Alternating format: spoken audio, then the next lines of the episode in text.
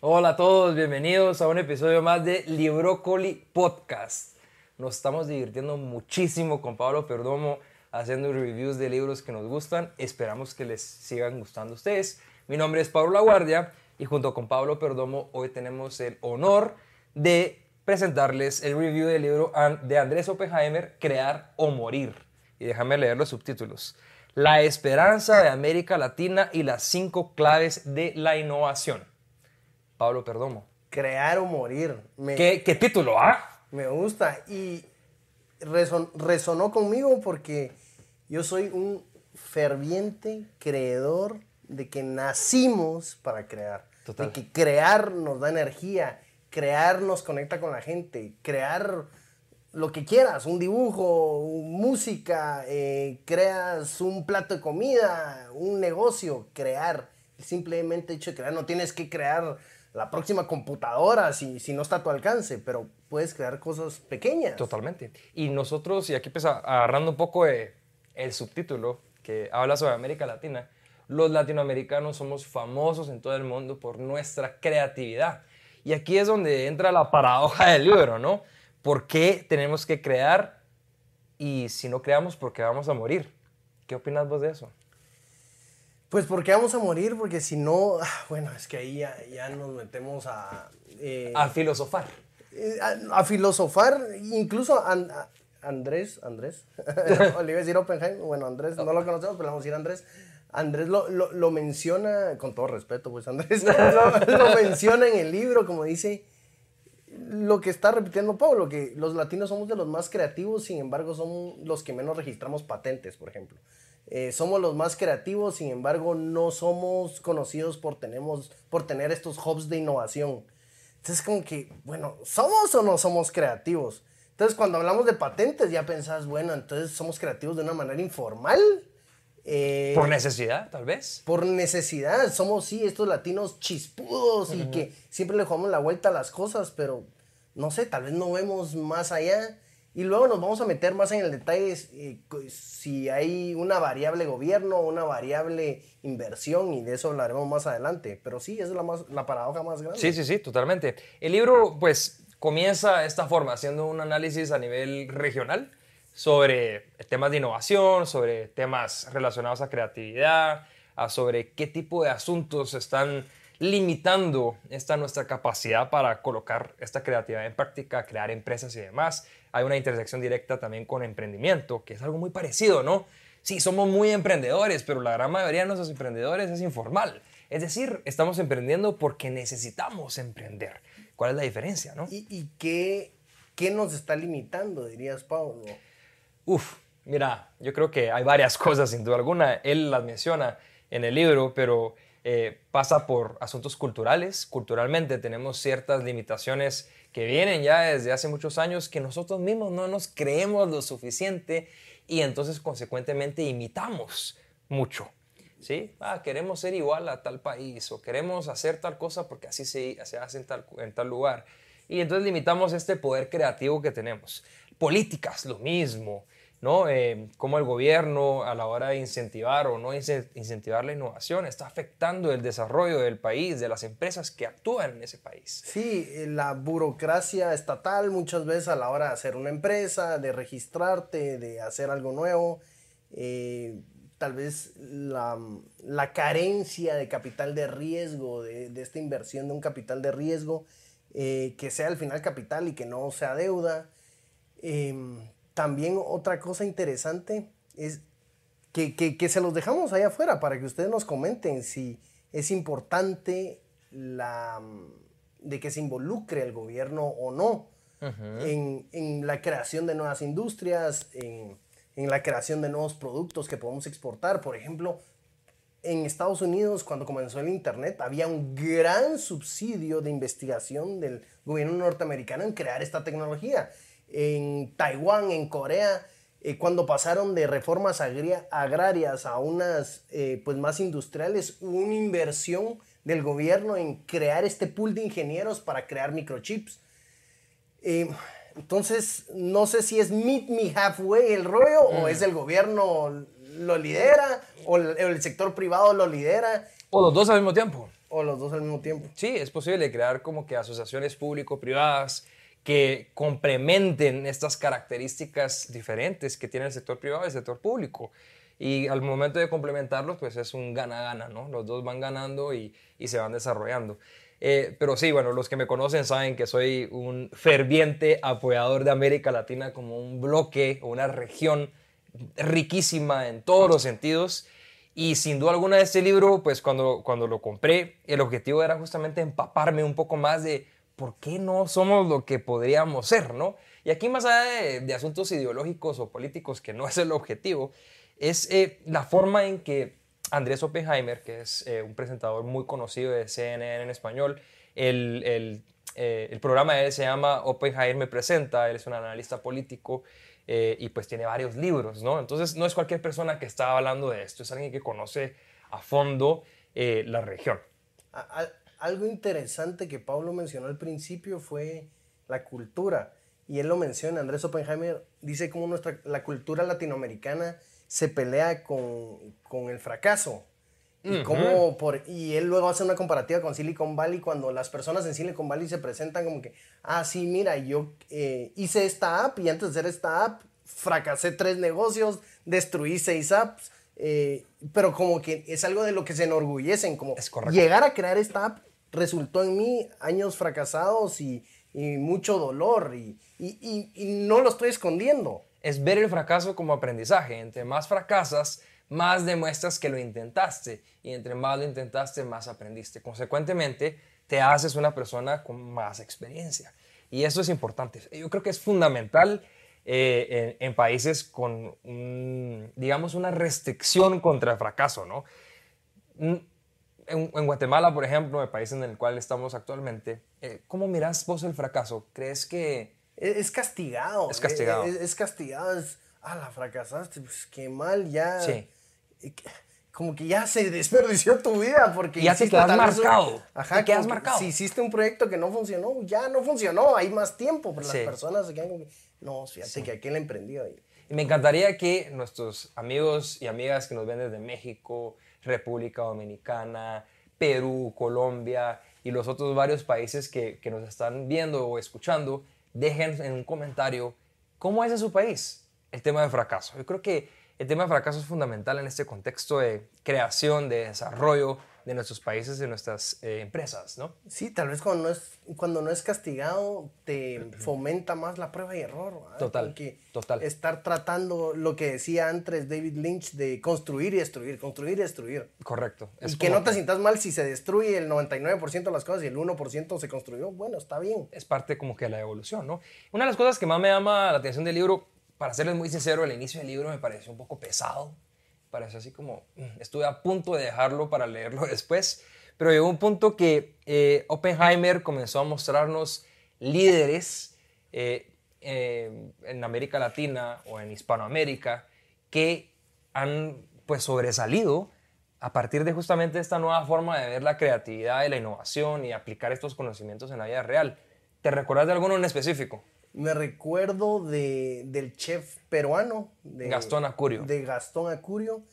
Cómo, bueno, al final él tiene pues un montón de restaurantes en varias partes del mundo, una escuela, empezó el movimiento, no sé si empezó él el movimiento, pero fue uno de los precursores del movimiento gastronómico peruano.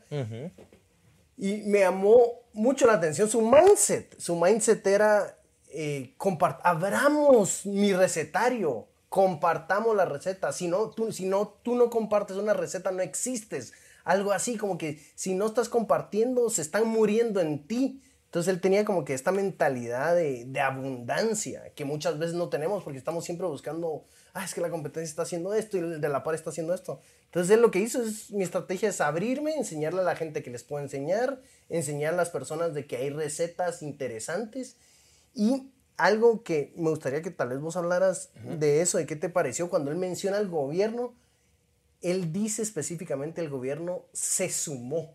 al movimiento. No es que el gobierno lo empezó. Claro, claro. No es que el gobierno eh, invirtió todo. cuando, cuando él habla de la parte del gobierno, él dice, sí, ellos se sumaron al movimiento. Claro, cuando se suma un gobierno, tu movimiento se hace más fuerte, pero, claro. pero fue más iniciativa privada. Sí, sí, sí, totalmente. Y lo que más me gusta de la iniciativa de Gastón Acurio en específico es de que él agarró lo más bello que tenía en ese momento él como chef, que era su cultura culinaria local e hizo con que esta cultura culinaria local se transformara en simplemente algo del Perú, en algo mundial. Hoy en día vas a cualquier lugar del mundo y hay un restaurante peruano. Y generalmente son restaurantes de primera línea, ¿sí? Es decir, agarró algo muy peruano, muy latinoamericano y lo llevó al mundo. La pregunta que nos tenemos que hacer es, ¿por qué no lo podemos hacer con todo lo demás? Ah, o sea, no solamente en la culinaria, podemos hacerlo con varias otras cosas. Y a veces no es eh, seguir una receta que viene escrita de Estados Unidos o Europa. ¿Por qué no crear nuestras propias recetas? Gastón Acurio la creó. ¿Por qué no lo podemos hacer? El gobierno, en el caso de él, pues sí, se sumó, sin duda alguna. Y aquí pues hay una, eh, casi que una eh, evaluación filosófica, política del asunto, ¿no? Evidentemente a veces los choques son fructíferos, ¿no? Nos traen aprendizajes nuevos. Eh, en este caso no hubo un choque, hubo una suma, se sumó a el movimiento. Esto hizo que se potenciara totalmente eh, eh, la exposición que este movimiento podría tener. Hoy en día, y estuve recientemente en el Perú, ah, la gente quiere estudiar gastronomía peruana, los peruanos, la gente joven quiere estudiar gastronomía y estudia en las mejores escuelas, inclusive las mejores escuelas de Gastón Acurio en específico, justamente para seguir esta tradición y llevar el Perú fuera de su país. Pues él al final se abrió, él destruyó el mito del genio solitario, que, que muchas veces creemos que los que están atrás de todas estas invenciones del mundo es un genio, un cuartito como que ahí idealizando y escribiendo, pero, pero no es así la mayoría de las veces. Incluso él menciona eh, Oppenheimer a Einstein en, su libro y él dice que muchas veces no se habla de la esposa de Einstein y que ella también era investigadora y que ella también fue compinche en muchas cosas. Entonces, el genio solitario tal vez es como nos gusta idealizarlo, ¿verdad? Como que este genio omnipresente que es este tipo, un poco introvertido y que sabe hacer las cosas en la computadora o sabe escribir, tal vez muchísimo viene de él, pero también en colaboración con más personas. Sí. Y lo que me llevo de, de Gastón, que pues ah, es un capítulo bastante extenso de Gastón, es de, de, lo que estamos haciendo ahorita en, en, este tipo de podcast, en este tipo de productos audiovisuales, en este tipo de mensajes, es que si no compartimos no existimos. Y es verdad, si no compartes, ¿de, de, de qué sirve? Te llevas los secretos a la tumba. Que, o sea, tu ataúd no se va a volver más bonito, más lujoso y no te está acompañando algo del otro lado donde que tú cosechaste acá. O sea, es meternos a otros rollos, pero si no estás compartiendo, ¿por, o sea, ¿por qué no estás compartiendo? Sí, sí, sí, sí, totalmente. Y eh, qué bueno que lo, mencionaste. Han, habido personas que han visto estos episodios y nos dicen, pero ¿por qué estás haciendo este podcast? O sea, ¿qué estás ganando con esto? Yo digo, uff, muchísimo. Primero porque me encanta eh, en los libros. Me encanta platicar con Pablo Perdomo, ya lo hacíamos antes fuera de las cámaras, simplemente lo trajimos a un, a un podcast. Eh, y tercero, porque estamos compartiendo algo que creemos puede causar un impacto positivo en las personas que nos están viendo y nos están escuchando. Si esto se va a rentabilizar o no en el futuro no lo sabemos y no es el objetivo final, no, ese es el, esa es la idea, eh, compartir. Y es posible compartir y seguir siendo competitivo. Muchas, gente, muchas personas piensan ah, que competitividad es yo solito voy a detonar a todas las demás personas. No, no, no. Es posible compartir, contribuir, colaborar y seguir siendo competitivo. Pero ¿y qué haces ahí? Digamos, muchas personas pensarán, es que si estás compartiendo todo el tiempo, la gente te va a robar las ideas y entonces ¿qué? Es justamente la cultura. Es ahí donde, es, es, esta, esta respuesta es la respuesta automática a un latinoamericano casi que sin excepción eh, eh, al momento de hablar de colaboración. Y, lo cita en el libro. Y te recuerdas lo que decía Austin Kleon de Steel Like an Artist. ¡Que te las roben! Sí. Te haces más fuerte cuando te roban tus ideas. Entonces, ¿qué mejor que te vuelvas tú un magnet donde la gente viene a ti por ideas y te vuelves una persona un poco más influyente en la industria. O sea, roba como un artista, no, no hay problema. Y no solo eso, sino que las propias simbiosis que puedes crear con otras empresas, sean competidoras o no, eh, hacen tu industria más fuerte. Al hacer tu industria más fuerte, te ves beneficiado también. Si tu industria es más fuerte, tu país es más fuerte. Si tu país es más fuerte, tú también te haces más fuerte. Si tu región es más fuerte y así sucesivamente vas creciendo a través de la colaboración. Me gustaría eh, llegar a la segunda parte del libro que habla sobre las cinco claves de la innovación. Las tengo anotadas aquí, que no soy muy bueno con la memoria. Eh, y me gustaría, Pablo, que a partir de ahí de las lecturas que has hecho sobre el libro, me digas cuál de ellas es más importante en este momento para América Latina, ya que estamos hablando de América Latina específicamente. Te las voy a citar. Crear una cultura de innovación, hemos hablado mucho sobre esto. Fomentar la educación para la innovación. Derogar las leyes que matan la innovación. Estimular la inversión en innovación y globalizar la innovación. Yo te diría que para mí las dos importantes es cultura y educación. Eh, ahora, de la educación podemos hablar, podemos hablar muchísimo y hay, y hay cosas que, que no entendí del libro, porque, digamos, mencionó, mencionó mucho Silicon Valley, ¿no? Y mencionó que este, es, este es un grupi, eh, no, este es un lugar geográfico que ha sido beneficiado por toda esta gente que viene de todos lados y la cultura y la aceptación, multigéneros, multigustos. Sin embargo, eh, como Silicon Valley, también hay otros, otras burbujas tecnológicas en Estados Unidos, no solo Silicon Valley quien tal vez lo lidera, pero hay otras, ¿verdad? En las otras burbujas tal vez no es tan internacional, pero hay otras burbujas eh, tecnológicas. Regresando, sistema educativo. El sistema educativo de eh, elementary, middle school y high school en Estados Unidos no es muy bueno. ¿Sabes? O sea, no, no es muy globalizado el conocimiento, no estudian, tal vez en una escuela privada estudian otros idiomas, pero en la escuela pública no. Cuando en nuestros países sí se estudian más, eh, entendemos, sabemos un, poco más de historia, aprendemos otros idiomas. Entonces, ¿será, la educa ¿será entonces la educación? Eh, puede ser que en las universidades adquieren otro tipo de educación, pero no sé, entonces ahí me, me agarró, Me agarró eso por, por curva. Y eh, para terminar mi pensamiento, la educación, eh, por ejemplo, a mí me gusta mucho el, el, el método Montessori, mm. donde dejan mucho que los niños interactúen con lo que les gusta eh, y, y, ahí vayan desarrollando más habilidades.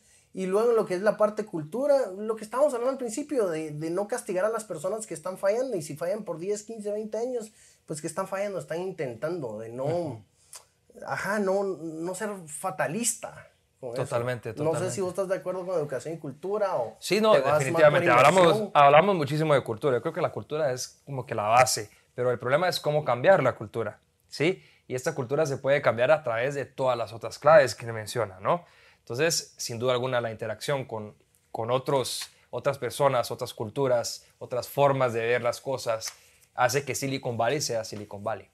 Eh, el tema de Silicon Valley, pues yo creo que está reflejado en el libro, tal vez por el momento en que fue escrito, donde Silicon Valley estaba pues explotando a nivel de éxitos y, unicornios y demás. Eh, sin embargo, yo creo que va un poquito más allá. Yo creo que lo que nos hace falta en América Latina es saber aprovechar lo que tenemos. ¿Por qué tenemos que copiar un modelo igual de Silicon Valley cuando no necesariamente esto va a funcionar en nuestros países por todos los otros factores que nos pueden estar afectando. Cultura, educación, salud, seguridad y demás. ¿sí? Es diferente que llames a, diferentes personas del mundo a que vengan a innovar a un país que aún tiene un déficit muy grande a nivel eh, seguridad, por ejemplo. Las personas no van a venir. ¿sí? Entonces, eh, yo creo que la reflexión que me queda agarrando es, eh, tu ancho, ¿no? Es la hiperlocalización, es decir, aprovechar al máximo lo que nosotros tenemos como, como país y como región. ¿sí? Si es, por ejemplo, un, eh, un, país con una, un porcentaje de población indígena significativa, cómo aprovechar esa característica del país. Si somos un país que tiene grandes reservas naturales, ¿cómo aprovechar esa característica para innovar encima de esto? No sé, se me ocurren aquí grandes empresas, por ejemplo, en Brasil, que usan el conocimiento ancestral indígena y el conocimiento ancestral que tienen sobre los bosques para tener productos naturales. Y esos productos naturales hacen que empresas como, por ejemplo, Natura, sean empresas multinacionales eh, de mucho éxito. ¿Ah? Eso es aprovechar lo que se tiene, ¿no? No necesariamente tienes que crear una empresa de tecnología para crear apps que todo el mundo está creando en todo el mundo. Sí, puede ser también eh, lo que tú dices, sumarnos, sumarnos, porque ya existe, a los recursos naturales del país. Más investigación en energía de volcanes. Por ejemplo. Que, estamos bendecidos en Ajá. O, eh, ¿por qué no explotar el área turística en lo que es la parte textil? Ser unos referentes textileros del mundo, porque aquí salen muchos colores, muchos textiles y son prácticas ancestrales. ¿Por qué no eh, nos metemos más en lo que es la elaboración, pues ya lo exportamos bastante y bastante bien lo que es el café, pero volvernos los gurús del café, si ya lo exportamos muchísimo. Y ves que Gastón Acurio fue exactamente lo que hizo. Ajá, esto existe acá. Agarró lo que él creía que era lo más importante para él en Perú y lo llevó al mundo y se volvió la gastronomía peruana. Me explico. Es, es eh, yo creo que es más o menos la idea que, me dejaría. Hay otros puntos que son muy relevantes, sin duda alguna, ¿no? Y hablamos de cultura e innovación, leyes. Sí, él habla de aliviar la carga burocrática. Exacto. México me parece que lo comenzó a trabajar, que ahora puedes crear una empresa en, un día, ya tenés tu empresa, eh, ¿no? Un poco más de agilidad. Sí, en Estados Unidos también no es tan complejo la, creación de, de, una empresa. Muchos, pues, latinoamericanos crean su empresa en Estados Unidos, ya sea para transferencia de fondos y agilizar pagos al exterior. Eh, sí, el Estado no se tiene que no, no te tiene que poner tantas trabas, mm. ¿sabes? Si ya te cuesta a ti elaborar la idea, eh, contratar a la gente, invertir tu dinero, el, el Estado debería de ser un, propulsor de estas iniciativas. Y es sumarse, como lo, como lo dijiste al inicio, ¿no? Es sumarse. Nuevamente, nada, nada sobre ideología, nada sobre política. Simplemente sumarse a algo que le va a hacer bien al país, ¿no? Eh, en este caso específico de leyes he visto mucha, mucha demagogía también, ¿no? Ah, sí, estamos impulsando la ley, no sé qué, pero la ley se queda simplemente en el papel y no se ejecuta por falta de recursos, por falta de tiempo y principalmente por falta de voluntad política, que es algo que es una enfermedad que tenemos en América Latina, falta de voluntad política.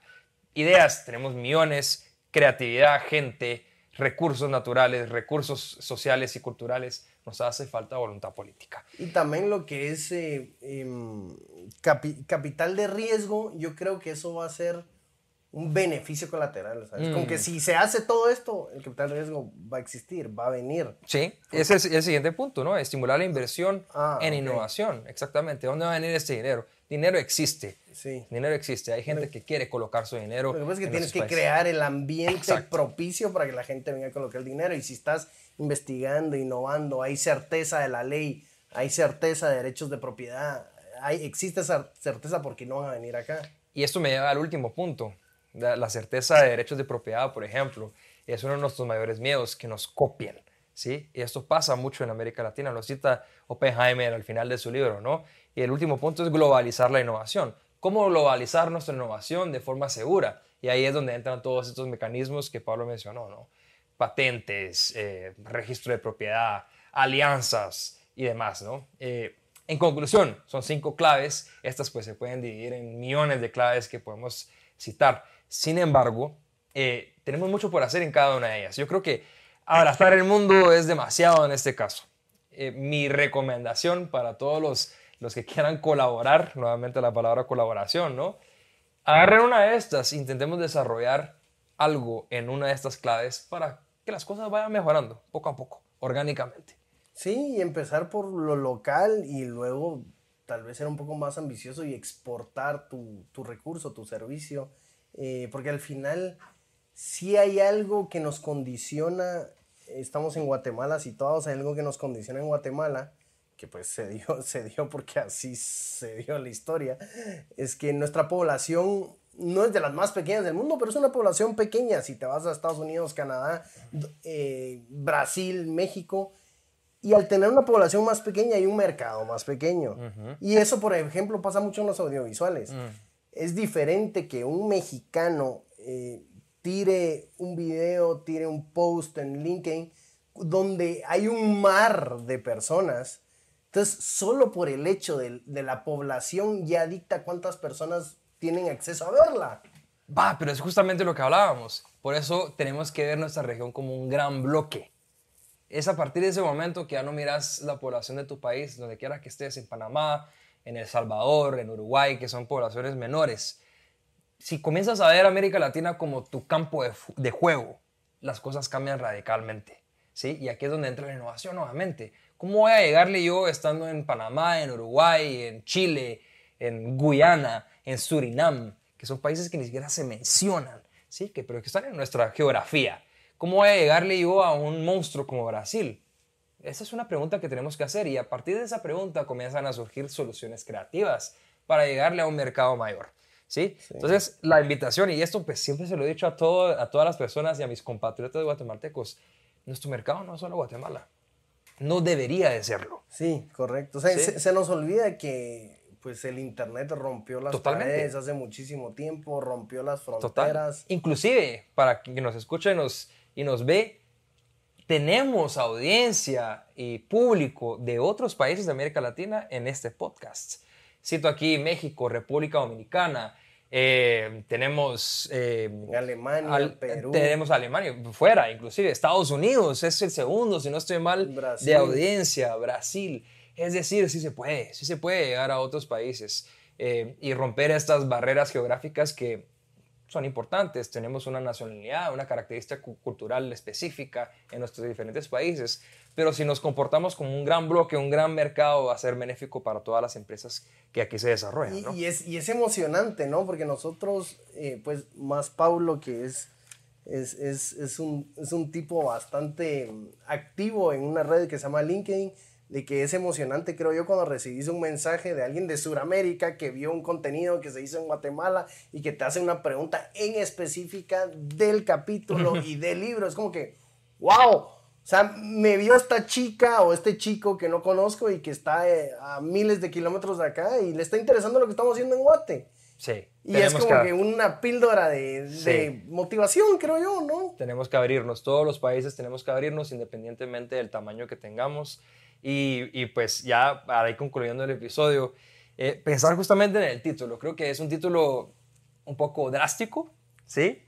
Eh, sin embargo, crear o morir, creo que lo dice muy claro, ¿no? Tenemos que seguir creando, utilizar esta creatividad que la tenemos ya adentro de nosotros para seguir desarrollándonos como región y seguir desarrollando esas innovaciones en nuestras empresas y seguir eh, echando para adelante, como decimos, ¿no? Pablo, ¿recomendarías este libro? Definitivamente, muy buen libro. La, prim- la primera parte, pues, te sitúa en el contexto y luego te da, pues, ejemplos de personas ejemplares. O sea, te da, ejemplos que te motivan, te soy sincero. Así que lo recomiendo. Vos también, me imagino. Perfecto, sí, sí, lo recomiendo. Eh, y nuevamente, pues, lean, lean las entrelíneas, lean lo que ustedes pueden crear a través, a través del texto que Oppenheimer nos comparte en este libro. Y bueno, yo creo que eso es todo, ¿no? Ahí cerramos. Eso, es todo, amigos. Muchísimas gracias por acompañarnos en este episodio y por favor dejen sus comentarios, sus feedbacks, todo lo que ustedes piensen sobre este y todos los demás libros que hemos hecho en Librocoli Podcast porque queremos seguir mejorando, evolucionando, innovando para ustedes. Muchas gracias por acompañarnos.